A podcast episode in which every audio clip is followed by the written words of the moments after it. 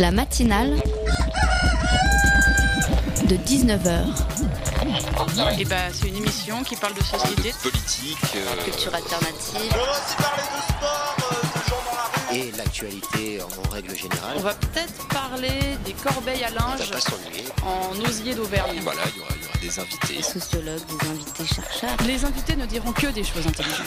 Ça va peut-être s'étriper un peu de temps en temps, mais La matinale de 19h, du lundi au jeudi jusqu'à 20h sur Radio Campus Paris.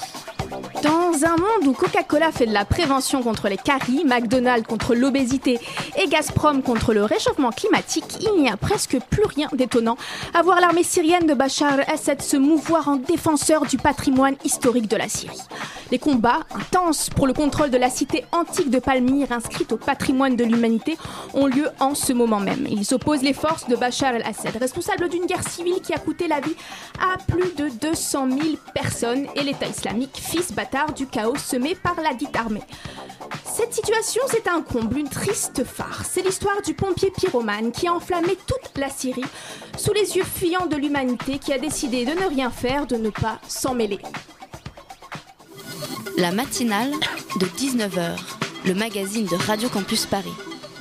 Bonsoir et bienvenue dans la matinale de 19h. Alors tout à l'heure, on recevra dans notre studio l'humoriste Christophe Alévèque qui viendra nous parler de sa fête de la dette. Et tout de suite, on se pense sur un sujet ô combien épineux, la GPA. 10 ans que je vois le dossier américain, canadien, etc. Et je vois la GPA se multiplier. Donc je ne vais pas vous raconter des salades, ça va arriver. Pourquoi? Parce que je connais des dizaines de gens, de femmes qui font des fausses couches à répétition et qui, euh, en même temps, leur ovocyte peut être fécondé par leur compagnon ou par leur mari. Et à travers une femme, elles ont un enfant, ce couple a un enfant qui. Et c'est la belle petite famille, papa, maman, qui se reconstitue, puisque vous avez un enfant qui est génétiquement lié à vous deux, hommes et femmes, et en même temps, il est socialement éduqué par vous.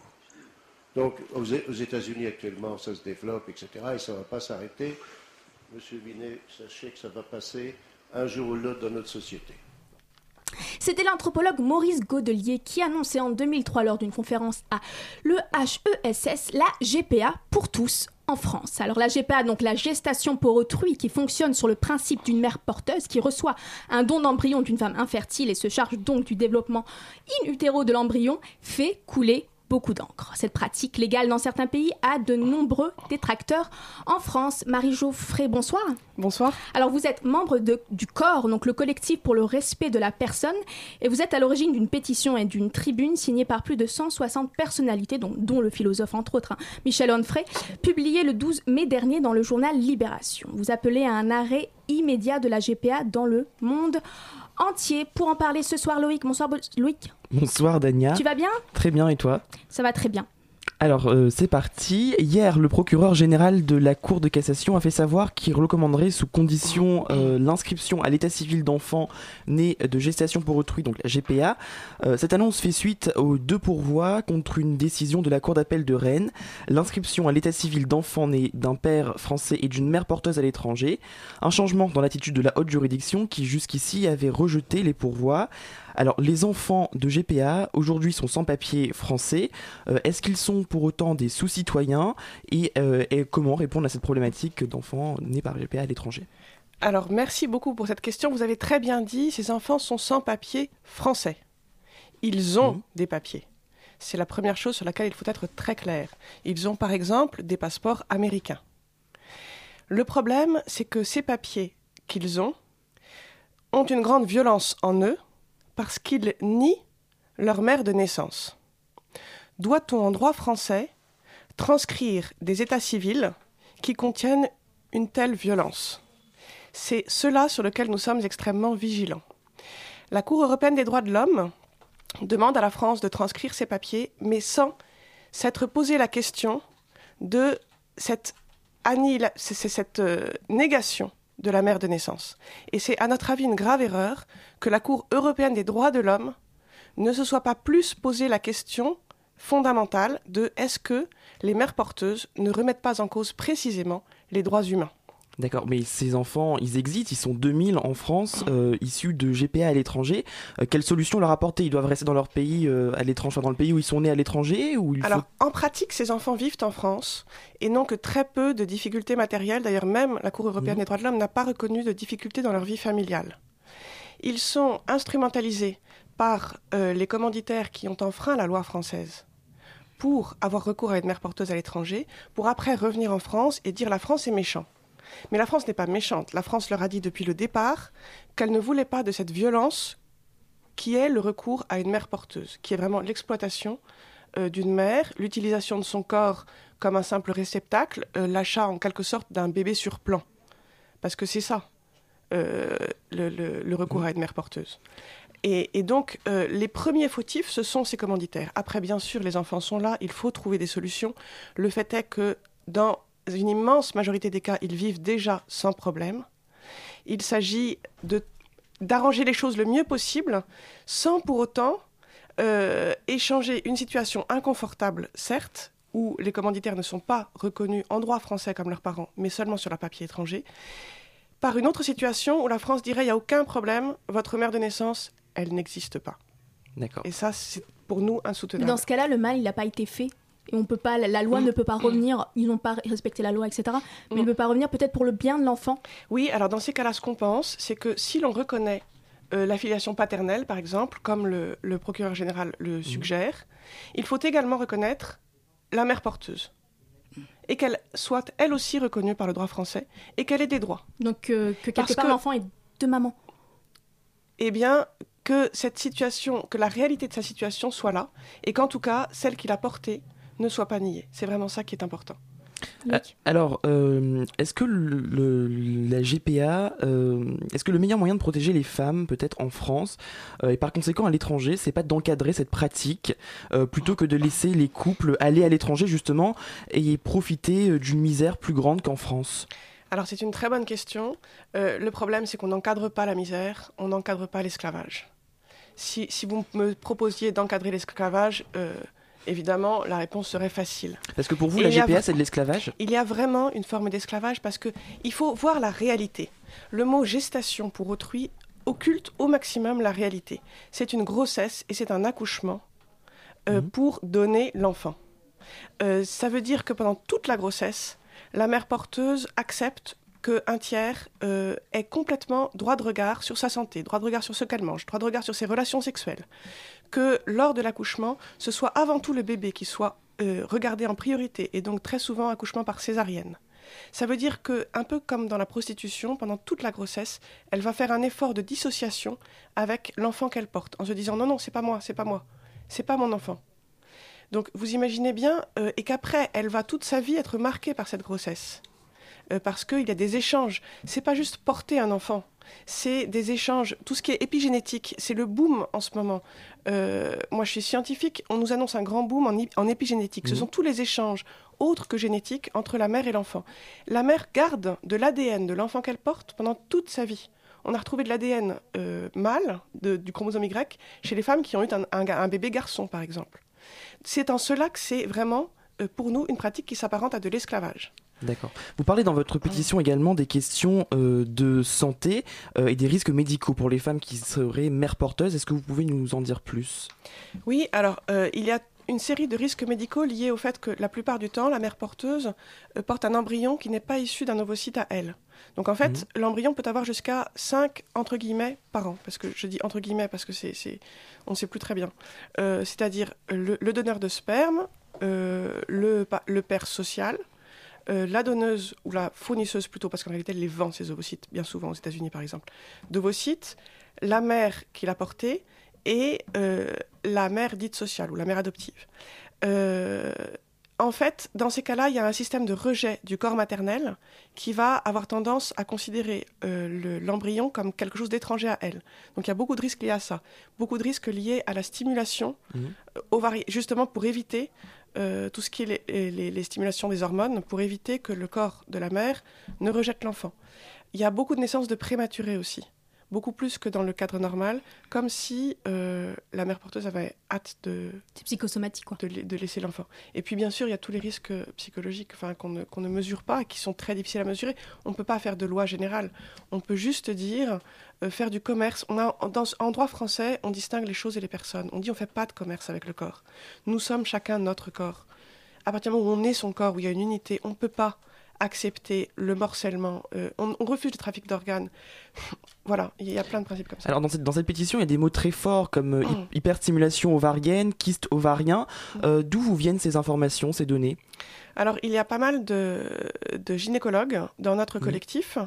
Et également, dans la, si vous allez dans, sur le site internet Stop Surrogacinao, où tout le monde peut signer hein, la pétition, allez-y. Euh, il y a une longue liste de médecins, euh, de biologistes, d'endocrinologues euh, et de, de gynécologues qui ont signé. Il y a par exemple dans notre collectif le professeur Frédéric Chiche, qui est, il y a également des pédiatres. Voilà. Mais vous êtes sûr que la GPA est plus risquée que une grossesse normale Ah oui, ça c'est sûr. Déjà, il y a beaucoup de grossesses multiples. Et les grossesses multiples sont plus risquées qu'une grossesse normale. Et justement, est-ce que c'est pas à ce moment-là qu'il faudrait le plus l'encadrer, que ça soit légalisé et pris en charge complètement euh, par des équipes médicales? En réalité, si vous encadrez, euh, ça veut dire que vous acceptez l'idée qu'une femme qui a besoin d'argent euh, ait recours à ce moyen pour avoir de l'argent, parce que c'est comme ça que ça se passe aux États-Unis. Dans tous les pays, il faut bien voir que l'idée que encadrer pour éviter la fuite vers l'étranger, c'est un leurre. Mhm. Les premiers clients des pays pauvres en matière de mère porteuse, ce sont les pays riches qui ont légalisé. Si vous autorisez chez vous une pratique, Parce que c'est moins cher, parce que c'est. parce que c'est moins cher, parce que c'est plus rapide, parce que justement ils sont en dehors des cadres, ils sont trop âgés pour être dans leur pays d'origine, pour, que, pour pouvoir y avoir recours dans leur pays d'origine. Donc en réalité, on ne peut que euh, refuser en bloc ou accepter en bloc. C'est un peu comme si vous voulez, on, on- on disait euh, ah mais on, on est libre euh, de euh, travailler 70 heures par semaine. Mais Marie-Geoffrey, comment vous expliquez-vous euh, ce désir d'enfant qui va à l'encontre de la loi? Parce que là, on parle, c'est dangereux, c'est pas dangereux. Les gens qui ont recours aux mères porteuses, ils connaissent tout ça, je pense, qui se, se- se- Mm. voilà, qui lisent avant de, Mm. d'aller vers ces pratiques-là. Et pourquoi ce désir d'enfant, il est au-dessus de tous ces, ces dangers? Oui, alors ça c'est une très bonne question. C'est le désir humain euh, qui, qui a du mal à trouver ses limites, euh, particulièrement aujourd'hui, je crois. Il y a un désir d'enfant, c'est quelque chose d'extrêmement fort.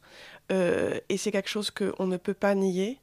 Euh, ensuite, on peut lire ce désir d'enfant, il est tellement fort que c'est comme un tsunami qui emporte tout sur son passage. Mhm. Et ça, c'est atroce de dire ça. Parce que vous imaginez, ça veut dire qu'à votre enfant, vous direz J'avais tellement euh, en- besoin d'avoir un enfant, c'est même pas envie, c'est besoin d'avoir un enfant, que je t'ai mis dans des. Je, t'ai fait naître dans des circonstances apocalyptiques. C'est pas audible. Un enfant, il n'a pas besoin d'être désiré, il a surtout besoin qu'on l'accepte, qu'on l'accueille. Euh, le désir d'enfant, c'est un désir. euh,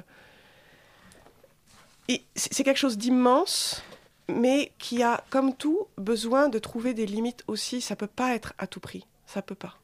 Et on continue de parler de la GPA avec Marie Geoffrey du collectif pour le respect de la personne après une première pause musicale sur Radio Campus Paris.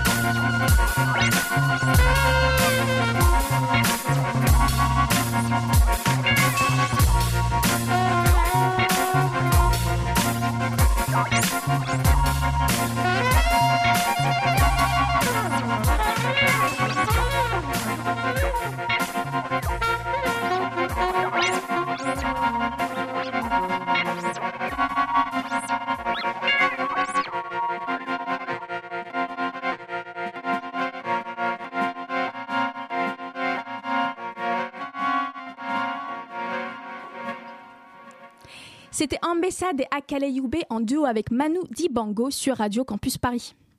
La matinale de 19h du lundi au jeudi jusqu'à 20h sur Radio Campus Paris. Vous écoutez la matinale de 19h de Radio Campus Paris et en ce moment on parle de la GPA, donc la gestation pour autrui, avec Marie Geoffrey, donc du collectif pour le respect de la personne et nous a rejoint dans le studio Marjorie Blackwell. Bonsoir Marjorie. Bonsoir. Vous êtes également membre du collectif. Voilà, tout à fait. Donc voilà, vous faites partie du même, du même collectif, ça on le précise. Euh, moi j'avais besoin, avant de, de redonner la parole à Louis, d'un éclaircissement. C'est-à-dire que quand on problématise ou quand on, on parle de la GPA euh, dans les médias, euh, c'est toujours de, ça va toujours de pair avec la PMA, donc la procréation médicalement assistée. Quelle est la différence entre ces deux, ces deux méthodes et pourquoi on peut être pour la PMA et contre la GPA Marjorie Black- Blackwell? Euh, alors, euh, déjà, nous, on parle plutôt de, trafic de mères porteuses parce qu'effectivement, la gestation pour autrui, c'est la gestation, c'est plutôt pour les, animaux en général. Et euh, la grosse différence, c'est le recours au corps d'autrui via des moyens commerciaux, puisqu'il y a toujours marchandisation du corps. Donc la grosse différence, elle se situe à ce niveau-là, de la marchandisation du corps et ensuite du système, euh, du système de, de trafic de mères porteuses qui l'encadre, qui, est, euh, qui est un marché euh, mondial Mhm. qui requiert euh, d'acheter des spermatozoïdes, des ovocytes, le corps, l'utilisation du corps d'une femme. euh, donc et le- donc- la grosse différence, c'est la mère porteuse. C'est c'est l'utilisation Oui. du corps d'autrui euh, par des moyens marchands euh, et, et un système commercial autour qui requiert beaucoup plus euh, d'acteurs euh, d'acteurs économiques euh, que, euh, que la PMA. Ben, en fait, Euh, oui, on, dit PMA. Donc vous, la PMA, vous êtes plutôt pour. En fait, PMA. Alors, notre collectif ne prend pas position sur la PMA. En fait, il faudrait plutôt dire insémination avec donneur. Ce qu'on appelle PMA, c'est le recours à du sperme euh, d'un donneur pour inséminer une mère qui, par exemple, peut ou bien, euh, ou bien son mari est stérile, ou bien c'est un couple de lesbiennes. Bon, euh, ce qui se passe, c'est que c'est la même différence, en fait, Mhm. entre euh, donner son sperme et 9 mois de grossesse. D'accord.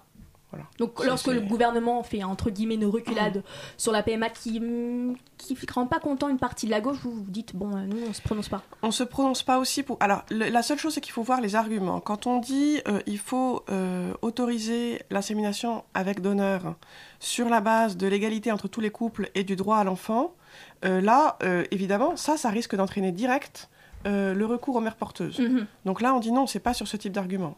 Il il faut vraiment euh, séparer. Il peut pas y avoir de droit à l'enfant. Voilà. Parce qu'on ça. rappelle que la PMA était dans le cadre du mariage pour tous.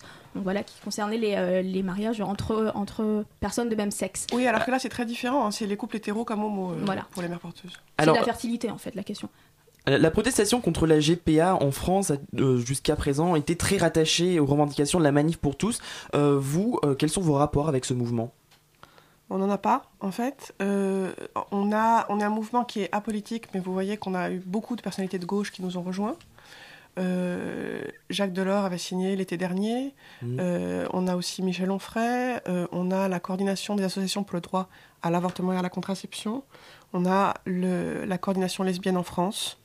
Euh, Puis et des globalement, mouvements des, mouvements euh, très actifs dans le domaine des droits des femmes euh, et du féminisme. Je pense que voilà, l'idée, c'était justement de créer un collectif qui puisse apporter une autre voix et, et faire entendre la, la voix justement de personnes qui sont euh, pas dans la manif pour tous, mais qui, qui sont aussi contre la marchandisation du corps des femmes et contre voilà, ce que ça représente au niveau des, des égalités sud-nord.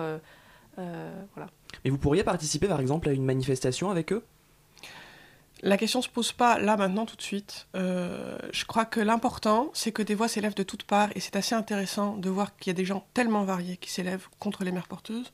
Ça montre vraiment qu'il y a un espèce de système marchand capitaliste qui nous vient des États-Unis. C'est très intéressant que Godelier, au début de l'émission, ait dit ça va pas s'arrêter. On a l'impression d'entendre Margaret Thatcher disant il n'y a pas d'alternative. Vous savez le Tina. Tina, oui. C'est Margaret Thatcher qui a légalisé les mères porteuses en Angleterre. Voilà. Et nous, on dit non. Il n'y a pas de, de- du- d'une nécessité d'aller forcément vers une société toujours plus marchande. Je pense que c'est comme quand on a arrêté euh, le travail, euh, le travail euh, voilà, dans, dans les euh, sous terre, etc. Enfin, tous les, les travails extrêmement précaires en France. euh, les miniers, tout ça, enfin, il y a eu de la protestation et ça, a des, ça peut être difficile à entendre. Le mais à un moment donné, l'État, l'État est, euh, est là pour mettre des limites et pour aussi euh, protéger euh, ceux qui en ont le plus besoin. Euh. Alors aujourd'hui, une photo a fait le tour du web, c'est celle de l'animateur Alex Good avec son compagnon et leur fils, conçu par GPA aux États-Unis. Et il explique au magazine Gala, je cite, Pour être clair, quand on est en train de se tripoter devant une éprouvette pour avoir un bébé, alors que c'est tout simple pour les hétéros, bien sûr, on voit bien que ce n'est pas naturel, mais dans 99% des cas, les psys disent que c'est l'enfant, euh, que que l'enfant retient in fine, c'est la volonté farouche qu'ont eu ses parents de l'avoir. Est-ce que c'est pas l'essentiel? Alors là, c'est très intéressant. D'abord, il prend une caution psy tout de suite, euh, euh, ce qui me paraît euh, surréaliste. Ensuite, il n'a pas parlé de la mère porteuse. Il a eu recours à une femme dont il ne parle même pas. Euh, moi, je trouve ça extrêmement euh, choquant. Euh, ce bébé, il a une mère. Il a une mère de naissance. Euh, elle est où? Pour- Pourquoi est-ce Il l'a juste utilisé comme un moyen. Et puis après, hop, au revoir. Et il l'a payé. Il l'a payé, oui. Ouais. Et pour lui, c'est assez. Enfin, ce que vous sous-entendez, c'est que. le- Oui, c'est ça. Le corps de la femme, c'est un moyen. corps, il, il arrive au fantasme Mais- absolu, c'est-à-dire on peut se passer euh, du corps des femmes pour enfanter. Bah, en fait, euh, la réalité est un peu. Oui, Mais ou mais c'est comme pas- on peut acheter un rein aussi, il y a des pays où ça se fait. En Chine, il y a, voilà, il y a des trafics d'organes importants. Dans plein de pays, c'est le cas. Effectivement, après, c'est l'État où, où est la limite, Mhm. quelle est la limite, et, euh, et voilà, et pourquoi on la pose, euh, et quelles sont les conséquences pour les femmes euh, qui sont euh, mères porteuses, qui sont utilisées comme mères porteuses, mais aussi pour l'ensemble des femmes qui sont du coup euh, potentiellement euh, un objet qu'on peut utiliser comme réceptacle à condition de payer. Mais alors, un autre cas concret, le 11 mai dernier, le journal Le Monde publie un article relatant l'histoire d'une euh, dame nommée euh, Aimée Melton, qui est américaine. Euh, Elle a mis au monde le fils euh, d'une autre femme qui s'appelle Sarah.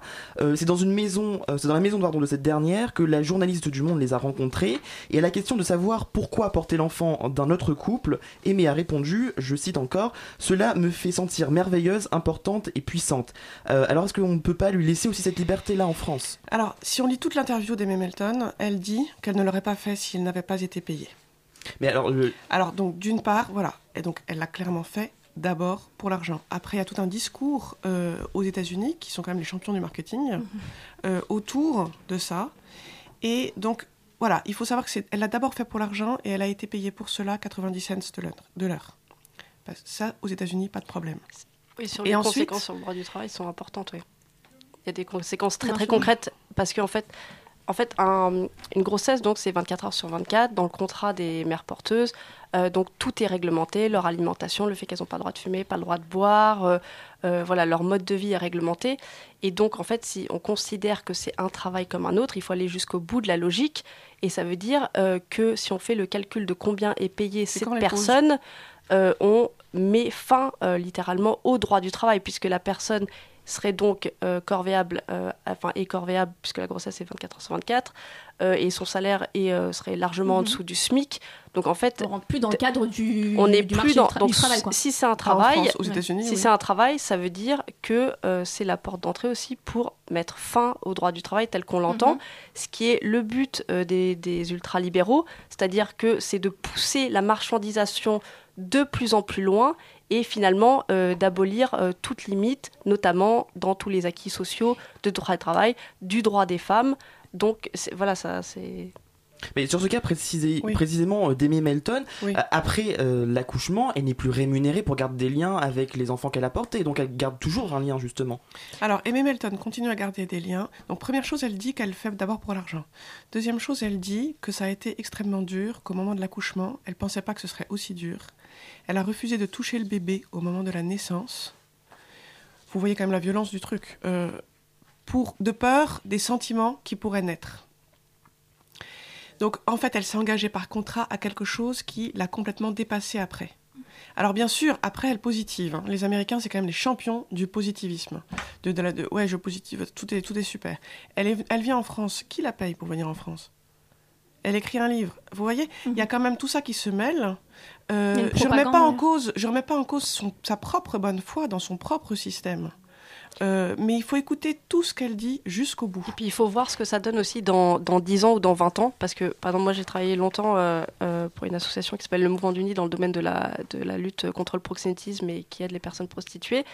Et ce que j'ai pu voir euh, à travers des centaines et des centaines de personnes que j'ai rencontrées sur des années et des années, c'est que le discours, il évolue. Il y a des personnes qui peuvent être très bien à un moment donné de leur vie et qui, euh, qui peuvent, euh, voilà, qui peuvent à un moment donné Le regretter. le regretter. Et on le voit aussi à travers des témoignages qui ont eu lieu après coup, par exemple Linda Lovelace, des actrices porno, des actrices, euh, euh, des, des personnes prostituées, qui ont dit bah, à un moment donné j'ai été euh, valorisée, portée par le mouvement, j'ai été payée, euh, voilà c'était, mais euh, qui se retrouvent euh, dix ans après euh, complètement détruites.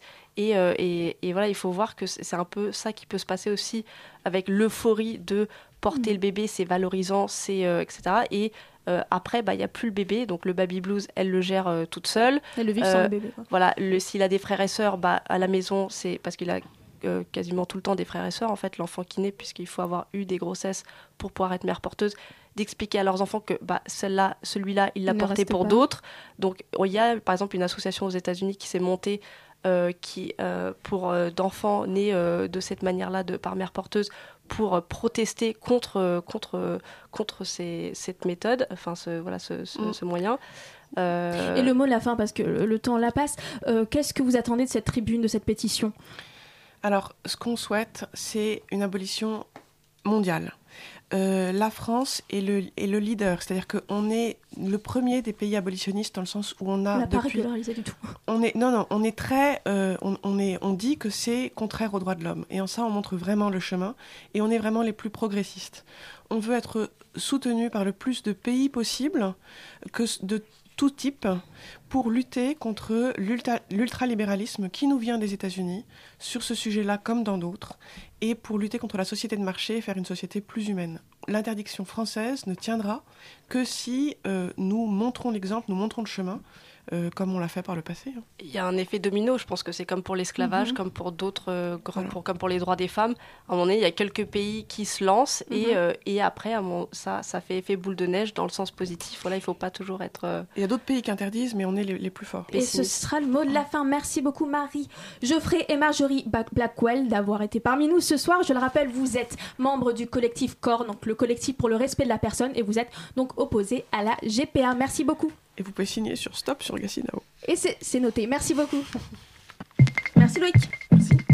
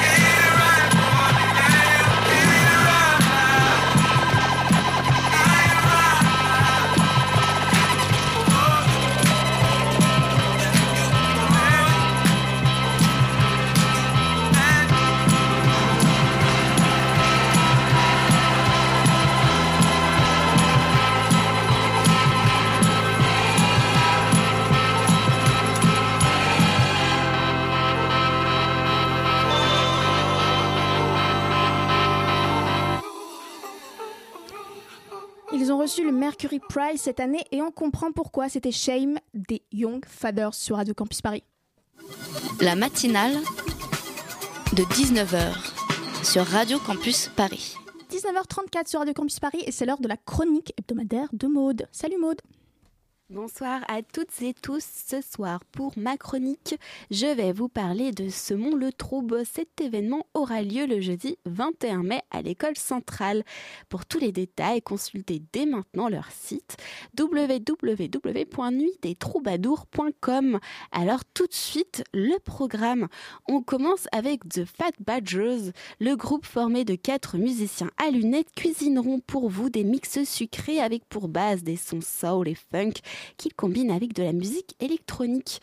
The Fat Badgers sera suivi de La Mouche. Ils décrivent leur musique comme une danse sauvage au rythme d'un foxtrot revisité. C'est une fanfare, un groupe de rock protéiforme où se rencontrent le ska anglais, le rock graveleux des White Stripes et le Gypsy Jazz.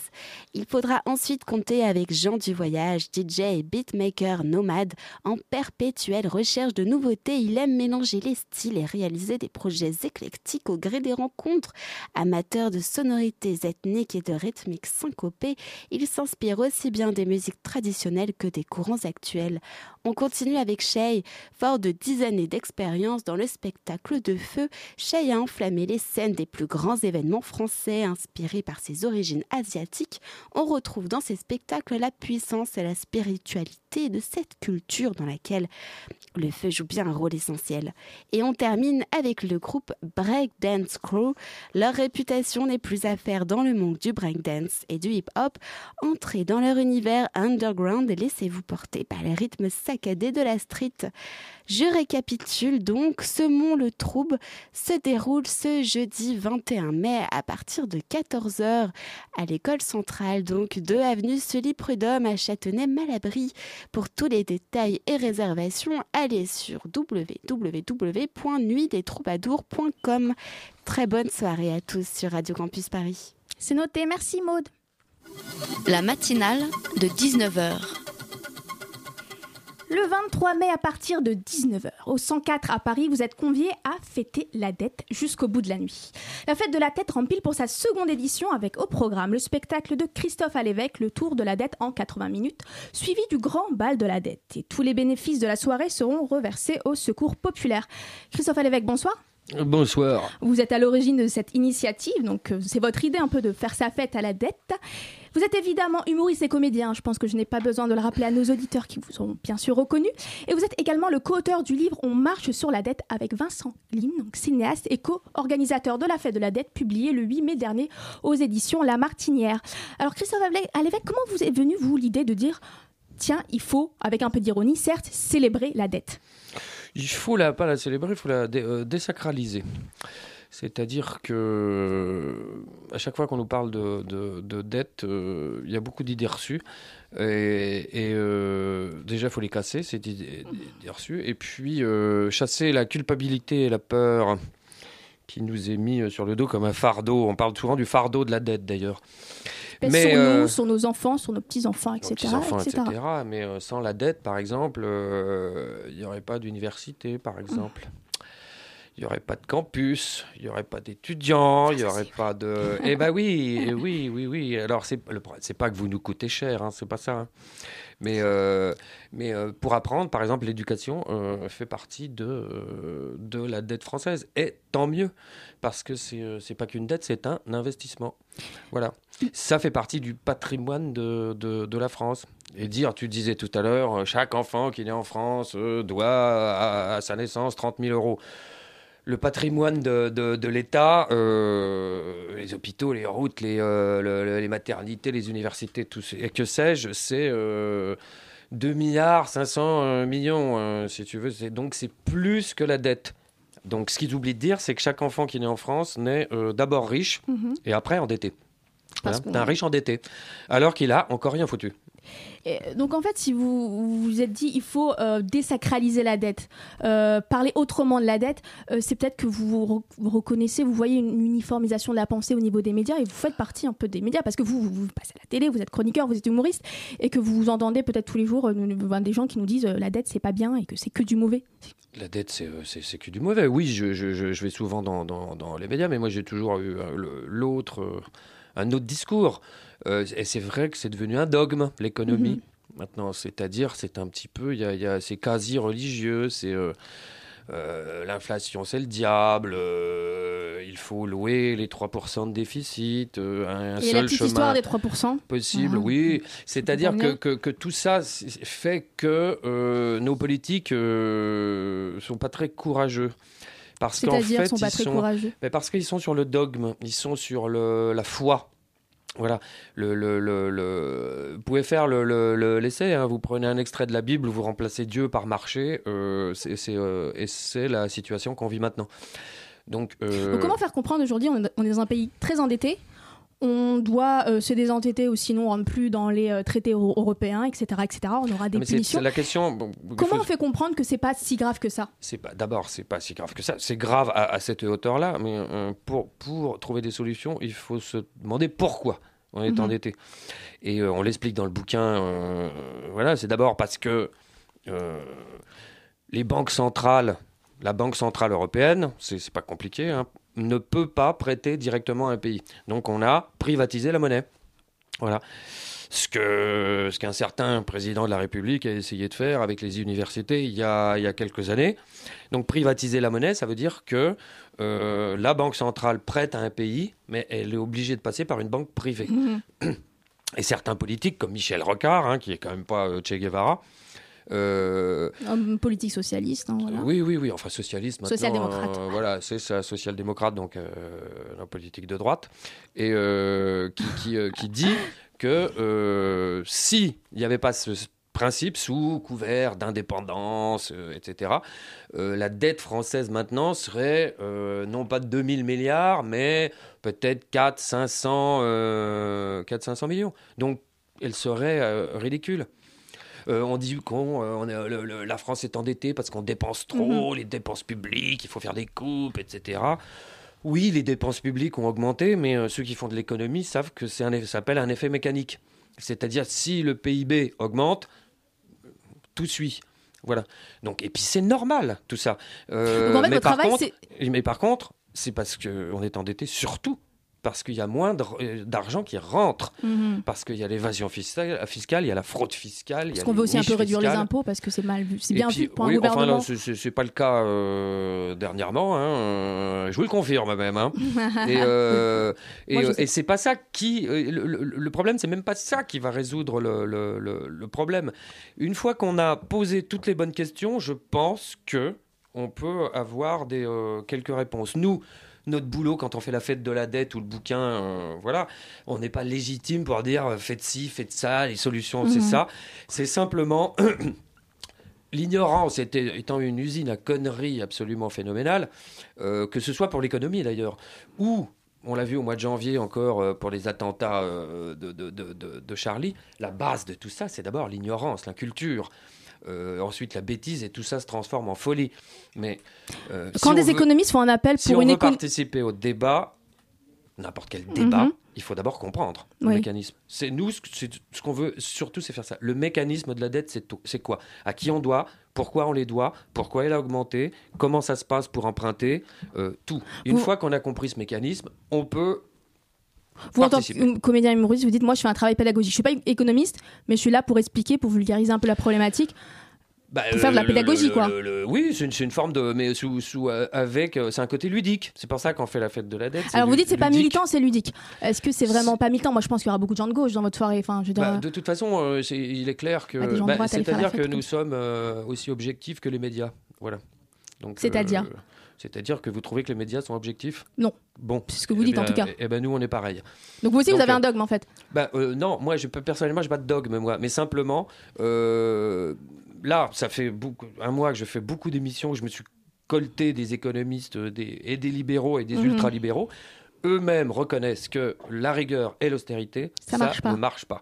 Voilà. Donc, un autre chemin est possible. Et c'est ça qu'il faut comprendre.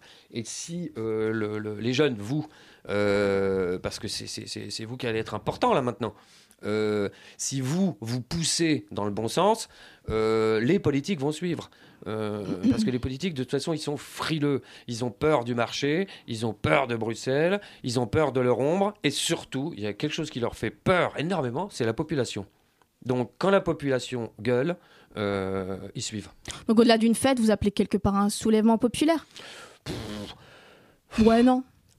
Moi, je, je, non, Vous- je- vous- je vous crois faites appel à la population, mais il faut qu'elle fasse quoi? C'est une fête. Qu'elle qu'elle participe au débat. Les gens, moi j'avais fait un documentaire il y a, euh, il y a, il y a 2-3 ans, en 2012, euh, je m'étais euh, déguisé en faux euh, candidat, super rebelle euh, président, et on avait fait un documentaire pour France Télévisions. Vous étiez présenté au présidentiel aussi. on Ouais. C'était ça, oui. Et, euh, et, euh, et là, enfin, c'était une fausse candidature pour faire un documentaire. Et on avait posé la question à plein, plein de gens en- dans 30 villes en France sur l'économie, sur la politique. Et euh, j'étais revenu absolument effondré, quel que soit l'âge, le statut social, le, le, le, sexe, la couleur. Les gens en économie étaient totalement incultes Mhm. mais des, mais des buses totales. Mais malgré tout, ils avaient quand même leur idée sur la question. Et en général, ça part dans des théories du complot les plus fumeuses. C'est le lobby euh, euh, judéo-maçonnique, Après, c'est des discussions les de comptoir, quoi, avec c'est le pas- pé- pétrole. Non, mais c'est beaucoup plus dangereux que des discussions de comptoir. Euh, c'est que après c'est euh, 50% d'abstention, c'est le Front National à 30%. C'est pas des discussions de comptoir. c'est un vrai danger. C'est une usine à bêtises. Et, euh, et- et- et si les économistes euh, n'arrivent pas à vulgariser, s'ils n'arrivent pas à se faire comprendre, s'ils discutent entre eux, euh, entre experts en expertise, et, euh, eh ben, ça, ça donne ce que, ce que ça donne souvent à l'école, c'est-à-dire des décrocheurs. Voilà. Ça C'est-à-dire les intéresse plus. on décroche du débat, voilà. Et après, et, et ben après on- comme c'est jamais de notre faute, hein, parce que l'être humain est fait comme ça, c'est forcément la faute de quelqu'un. Et il n'y a pas de complot. Le complot, ça n'existe pas. Il y a des stratégies. Tout le monde a des stratégies. Voilà. On appelle Le- la main le- invisible de- d'Adam Smith, on va dire. C'est les intérêts personnels on en qui parle font... dans le bouquin. Voilà. euh, Voilà, c'est ça, c'est l'autorégulation du marché. Après, euh, maintenant, il y a des, des- des lobbyistes, il y a des stratégies du côté de la finance. À nous, De contrer ça. population, à avoir une autre stratégie. Mais pour ça, il faut comprendre ce qui se passe Mhm. et, euh, et- et participer à tout ça. Nous, tout Et ce je- qu'on veut avec nos petits moyens, hein, parce que c'est euh, c'est- qu'un bouquin et une fête de la dette, mais qui commence à qui commence à faire des, euh, des, des petits, c'est simplement euh, voilà, éveiller un peu les gens et, euh, de façon à ce qu'ils puissent se faire, eux, leur propre opinion et qui n'est pas l'opinion dominante et qui soit pas sous, euh, qui, qui réfléchissent vraiment, qui ne soit pas dans un- une sorte de coma cérébral. euh, Mais c'est ça ce que je vous demandais tout à l'heure, c'est vous qui voyez ça de l'intérieur. Vous pouvez expliquer pourquoi depuis des années on voit que c'est surtout les économistes, les experts euh, néolibéraux qui prennent le pouvoir et que cette parole-là elle nous intéresse pas, on n'a pas envie de l'entendre. On a envie d'entendre des gens qui nous disent il faut rembourser la dette, on a envie d'entendre des gens qui nous disent il faut libéraliser Mais- le marché. Pourquoi en fait selon vous Parce que, il y a plusieurs raisons. D'abord parce que parce qu'ils ont gagné. Voilà, Euh, parce qu'ils ont remporté la victoire. Voilà, c'est l'idéologie du, marché qui a, gagné. Et le marché, c'est pas que négatif, c'est bien. Entreprendre, c'est bien. Créer des entreprises, c'est bien. Tout ça, c'est bien. C'est pas le problème. Mais euh, nous, je veux dire, moi, j'ai voté pour des idées et je suis dirigé par des marchés. Et ça, c'est ça qui ne va pas. C'est ça que les gens ne supportent plus. Euh, donc, pour reprendre la main, pour leur reprendre les clés, euh, il faut que euh, voilà, il faut, Alvec, est-ce il que faut vous- faire preuve d'un truc qui qui euh, qui qui, qui arrive souvent quand on est étudiant. Moi, quand j'étais étudiant, c'est-à-dire il y a quelques temps déjà. hein. C'est voilà, mais je reste jeune. hein. Oui, C'est dans la tête. voilà, c'est dans... c'est pas que dans la tête, hein, ouais, sais, le matin des fois, c'est dans le dos aussi. Et et, il y a une, une forme de fainéantise intellectuelle. C'est le- le- les politiques, ça fait 25 ans qui, qui, qui nous, qui nous disent. Vous inquiétez pas, on s'occupe de tout, allez jouer dans le bac à sable. Voilà. Mais non, parce que le président, euh, notre actuel président François Hollande, nous avait promis de reprendre la main sur les marchés. C'était dans ses promesses de campagne, c'était dans son discours le plus connu, celui du Bourget. Et peut-être qu'en fait, ils n'y arrivent pas parce que ils ils ont plus le pouvoir de le faire. Est-ce que vous pensez, vous, Christophe Alévèque, en tant que citoyen engagé, que peut-être que les politiques, ils peuvent plus rien faire? Je, je pense que de toute façon, euh, comme je, je- je- je vous le disais, euh, on n'a plus les clés. Donc il faut récupérer les clés. Euh, euh, arrêter de, de cette privatisation systématique de l'argent. Il y a des bonnes nouvelles d'ailleurs hein, au niveau de l'Europe, qui pourtant dirigée Mario Draghi, oui. par, euh, dirigée par quand même des mecs qui sont aussi indépendants du système financier que ma couille gauche l'aide ma couille droite. hein. C'est, ils ont grandi dans ça. Ils sont. ils sont, c'est c'est des mecs du Sérail, c'est des mecs de la City, des banques privées, etc. Donc déjà, pour changer tout ça, peut-être qu'il faudrait changer quelques têtes déjà. Parce qu'on se dit, euh, oh c'est lent, mais forcément avec des Mhm. mecs comme ça, ça va pas aller vite. hein. Voilà. Et puis ensuite, c'est cette peur, cette foi qu'il y a dans, dans, dans, dans, dans le marché. Et puis il y a- il y, a un chantage des banques. C'est euh, si euh, vous nous taxez, attention, euh, le marché va s'écrouler. Attention, euh, l'industrie va en pâtir. Attention, etc. C'est ce que vit la Grèce. Si vous ne réformez pas, attention, on va pas vous donner d'argent et vous pourrez plus payer vos, vos fonctionnaires. C'est-à-dire Voilà. que maintenant on arrive dans des, on entend des choses aussi aussi euh, paradoxales que pour créer de l'emploi il faut licencier. Et, euh, et maintenant euh, c'est, euh, mais pour qu'on te prête de l'argent, eh ben il faut payer, euh, faut payer tes dettes quoi. Mhm. C'est-à-dire si tu ne payes pas avec des taux d'intérêt, la Grèce les taux d'intérêt ont monté jusqu'à 15%. Je sais pas si, si vous voyez, c'est euh, L'austérité marche pas. Ils sont passés de, de, de, de, de- de 120% de, de déficit à. Ils en sont, je crois, à 190 ou 180 maintenant. Ça ne marche pas. Donc, à un moment donné, il y a énormément d'argent qui circule dans le monde, de l'argent qui est impalpable, de, ce le- le- de, l'immatériel, du, euh, de, l'irréel. Euh, c'est, une sorte de, monnaie euh, qui, qui- qui- qui ne circule que dans des tuyaux. Mais ça, euh, il n'y a qu'à regarder les chiffres. hein. Euh, le nombre de milliardaires dans le monde A été a multiplié explosé, oui. par- a explosé. Et en même temps, le nombre de gens qui vivent en dessous du seuil de précarité, pas qu'en France, dans tous les pays, Mhm, a augmente. aussi augmenté. Donc, c'est pas Il y a le une marche du monde vers plus de, de- le, le de plus capitalisme effréné, égalitaire, voilà. euh, voilà, voilà. Et, le, euh, catisme- le capitalisme, c'est bien, mais comme dirait l'autre, quand il a un visage humain. Et euh, il y a aussi l'exemple de l'Islande. Je ne sais pas si vous en avez entendu parler. Alors c'est très technocratique. hein, Je ne connais pas les détails non plus, mais euh, il- le gouvernement islandais a décidé d'effacer une partie de dette des ménages. Donc on ne parle pas de dette publique. Vous parlez de la dette publique, mais une partie de la dette des ménages. Il faut pas confondre, ça n'a rien à voilà, voir, hein. Voilà. Donc c'est bien la dette des ménages. C'est pas pas le, le discours que vous tenez. En tout cas, c'est pas le, le principe de votre fait. Donc vous, vous parlez de la dette publique. Euh, mais il y a quand même une volonté politique en fait de d'alléger un peu le coût euh, qui est porté sur les gens, enfin sur nous. Non, non, mais l'exemple de l'Islande, ils ont été même au-delà de tout ça. C'est euh, après 2008, ils se sont retrouvés dans une situation absolument déplorable. Crise C'est un immobilière, petit pays. Euh, voilà, c'était plus simple chez eux, et euh, ils ont carrément fait un référendum pour Mhm. demander à la population qu'est-ce qu'on fait? Est-ce qu'on paye cette dette? Non pas des ménages publics. Mhm. Est-ce qu'on paye cette dette ou est-ce qu'on ne paye pas? Je crois que la population a répondu non à plus de 90%. Ils ont révisé leur constitution. Ils n'ont pas payé cette dette, euh, nationalisé les banques. Et puis le problème a été réglé. Mais vous parlez de Mario Draghi. Peut-être que la force de l'Islande, c'est c'est sa souveraineté que nous on a peut-être plus. Non Mais on peut très Parce bien. que nous, on est- fait partie de l'Union européenne. Le problème, ce qui manque. Quand, en- quand la Grèce veut faire un référendum, on lui dit non. Quand l'Islande en fait un, on lui dit oui. Voilà, mais- Bah, on lui dit pas, elle fait ce qu'elle veut. De toute façon, il y a, y y aussi ça. Mais tombons pas dans le discours du Front National parce que c'est. euh, On peut quand même dire que l'Union européenne euh, nous, nous piège dans un capitalisme. Il n'y a pas d'harmonie aussi, c'est ça le problème. C'est-à-dire Mais l'harmonie vers où euh, euh, C'est-à-dire que le- le- une bonne nouvelle, les évadés fiscaux euh, ont enfin le fisc au cul. Euh, Il y a enfin des échanges de, de, de, le secret bancaire va bientôt disparaître en Suisse. Mais qui est le président de la Commission européenne? L'ancien Premier ministre du Luxembourg, le pays qui pratique Monsieur le plus oui. l'évasion fiscale. Donc là, il y a quelque chose qui, il y a, il y a des choses qui, qui vont pas à ce niveau-là. Mais ça, ça va dans le bon sens. C'est-à-dire l'évasion fiscale, grâce aux Américains, qui sont quand même pas, le- Qui est les pas paradoxal d'un côté. C'est pas le pays du communisme Oui. quand même. Euh, mais par contre, eux, je veux dire, les, les, euh, les- les les tricheurs, communistes. ils les pistent. Ils les pistent et les mecs payent. Et là-bas, fraude fiscale, c'est prison. Donc, euh, donc c'est peut-être des exemples à suivre. Les paradis fiscaux euh, qu'il faudrait euh, supprimer, c'est une utopie. Mais en tout cas, petit à petit, le, le- le- qui, qui ait de plus en plus de transparence. Voilà. Euh, Mario Draghi, qui est quand même un mec du sérail, euh, a bien compris que euh, qu'il fallait maintenant une politique de relance. Donc l'Europe va mettre 1000 milliards sur le tapis. On peut créer de l'argent quand on veut. On Voilà, peut... Non, mais de toute façon, l'argent, euh, euh, euh, palpable qui circule dans le monde, c'est quelque chose d'absolument ridicule. Il y a 73 fois plus d'argent impalpable que de- de- de- de- d'argent euh, qu'on peut avoir dans les poches. On crée de la monnaie, par exemple quand on fait un emprunt. Voilà, vous avez fait vos études, tiens, je vais Mhm. acheter un appartement avec, euh, avec mon mec, vous faites un emprunt, euh, cet argent, euh, vous signez votre contrat, vous signez en bas de la page, le banquier appuie sur une touche, si vous avez emprunté 120 000 euros, il vient de créer 120 000 euros. Et cet argent, un quart de seconde avant, n'existait N'existait pas. pas. Voilà. Et tout ça, c'est sur votre bonne tête, le- c'est sur la, con- sur, sur la confiance qu'il euh, qu'il peut avoir en vous.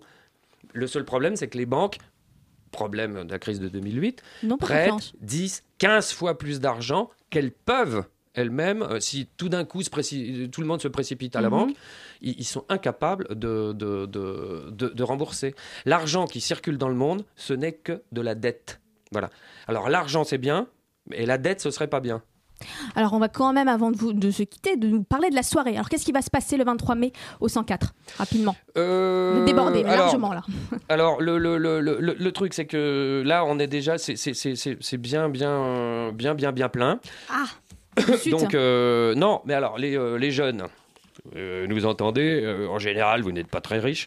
Donc, vous vous pointez à 19h. Confirme. franchement, je crois que pour les étudiants, ça doit être 5 euros. D'accord. 5 euros. Vous venez à 19h. Pour le spectacle Le spectacle est plein, mais il sera diffusé dans la grande nef du 104. Euh, Il y a des écrans. Voilà. Ensuite.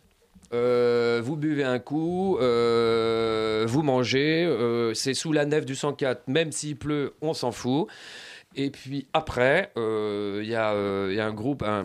DJ qui joue Solar, Solar Sound System, voilà, mais il va falloir que les gens pédalent pour qu'il y ait du, de la musique.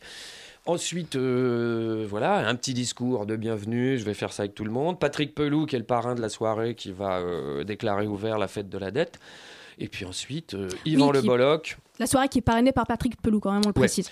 Euh, et dans la soirée, il y aura même, euh, pour ceux qui s'intéressent à l'économie, le spectacle. Moi, je le fais de 19h à 20h30. Franchement, il est à la portée de n'importe qui. C'est-à-dire que ceux qui se pensent hermétiques euh, peuvent, peuvent piger. Il y a Eric Toussaint qui viendra parler de la Grèce. Voilà, euh, Thomas Coutreau qui discutera avec les gens, Gérard Miller qui va parler des dégâts de la dette sur le. Eh oui, les dégâts de la dette sur le cerveau, c'est vachement quoi, important. Et puis ensuite, fin de soirée, les balochiens, euh, et puis on danse euh, Alexandrie, Alexandra. Ah Voilà, merci beaucoup Christophe Alavec d'avoir été parmi nous ce soir pour nous parler de la fête de la dette qui aura lieu, je le rappelle, le 23 mai de 19h jusqu'au bout de la nuit au 104 dans le 11e arrondissement de Paris. Merci beaucoup Christophe Alavec. Merci à vous. 19h57, c'est l'heure d'écouter Fanny tout de suite maintenant. Le ce qu'il s'est passé sur le web que vous pourriez replacer lors d'un dîner très très chiant. Et oui, hein, parce que ça arrive, imaginez, vous êtes coincé avec un laidron de Tinder et en plus il est chiant, vous ne savez pas quoi dire, vous voulez quand même sauver la soirée. Que faire? Eh bien écoutez, sur internet il se passe des choses passionnantes que je vais vous communiquer maintenant. Tout d'abord un point Académie française, hein, puisque cette semaine, euh, plein de nouveaux mots sont entrés dans le dictionnaire. Et oui, nous sommes joie, nous sommes bonheur. Euh, donc il y en a 150 qui sont entrés, euh, comme par exemple climato-sceptique, hein, qui met en doute les théories les plus répandues concernant le réchauffement climatique, mais aussi covoiturer, partir en cacahuète, tendu comme un string, voilà, expression que j'adore, maquillé comme un camion volé, mais également selfie, bolos, tuto, mémérisé, hein, qui est donné une allure de mémère à une femme, la vieillir. Je n'ai jamais entendu ça de ma vie. Et également bœuf et binouze, car c'est important. Mais des noms propres aussi ont fait leur entrée dans le dictionnaire, comme Anne Hidalgo, Charbe et Cabu, dont on parlait tout à l'heure. Et du coup, là, ça, ça fait la colère. hein. La ranchon de la semaine, c'est Nabila. Nabila qui est outrée parce qu'elle n'est pas rentrée dans le dictionnaire dans les noms propres. Donc voilà. Donc elle a fait des tweets euh, complètement énervés. Dit-elle, Monsieur Larousse et l'autre Robert, là, vous m'avez saoulé. Et ensuite, vous avez remarqué l'imitation. Lol, mais qu'est-ce que j'en ai à en faire d'être dans le dictionnaire? Hashtag pété de rire, plus personne l'utilise de toute façon. Hashtag bord de rire, pété de rire, hashtag lâcher prise. En effet, lâche prise, Nabila. Ensuite, l'individu connecté, hein, la bonne nouvelle euh, de la semaine, c'est c'est Barack Obama qui a joint Twitter, et oui, qui, qui- qui est venu sur Twitter. C'est vraiment lui, hein, at POTUS, P-O-T-U-S, euh, sur Twitter. Donc il y a une vidéo à l'appui, il montre que maintenant Barack Obama a son propre compte et poste ses propres tweets. Donc voilà, si vous n'avez Il pas était de... tout fier en plus, c'était trop mignon. Complètement, voilà. Donc Barack, était écoute, trop euh, mignon, non, tu avais un peu de temps à perdre, apparemment un peu de temps libre. Mais écoute, ça tombe bien. Nous, on est content de lire tes tweets. Le conseil carrière euh, de la semaine, parce que je pense à vous, hein, parce que c'est pas facile de, euh, comment dirais-je, cumuler études et, euh, et carrière artistique, parce qu'il y en a certains d'entre vous qui veulent percer dans la musique. Donc si vous avez un, un EP, un album et que vous voulez qu'il marche, vous voulez percer dans la chanson, un conseil, mourrez. Eh oui, voilà, puisque B.B. King, hein, le bluesman, le bluesman qui est décédé la semaine dernière, euh, a vu ses écoutes augmenter de 9800% sur Spotify depuis son décès. Comme Michael Jackson quoi. Exactement. l'effet de la mort. Voilà, donc, donc voilà, donc Michael Jackson il devait quand même en avoir beaucoup à la base, mais là quand même c'est c'est pas mal comme, euh, comme appli. Et enfin, pour ceux qui ne souhaitent pas décéder, l'appli qui sauve des vies, euh, qu'il faut absolument avoir dans votre téléphone, c'est évidemment l'appli Pizza Hut. hein. Euh, donc Cheryl Treadway, c'est une américaine qui s'en est servie il y a quelques temps parce qu'elle était prise en otage par son mari. Euh, et comme en plus il la prenait en otage, il lui a dit au moins tu pourrais commander la bouffe, hein, occupe-toi de qu'on mange chérie. Et du coup, elle a commandé une grosse pizza pepperoni sur Pizza Hut. Et dans les commentaires, elle en a profité pour glisser un petit 911 hostage help. Donc c'est comme ça qu'elle a été sauvée de la Ah prise oui, d'otage euh, de, de son domicile. Voilà. Merci beaucoup Fanny pour ta chronique 19h59. Il y a un peu le temps, mais j'ai quand même le temps de vous dire au revoir et bonne soirée sur Radio Campus Paris avec l'équipe d'Extérieur Nuit. Bisous, bisous, bisous.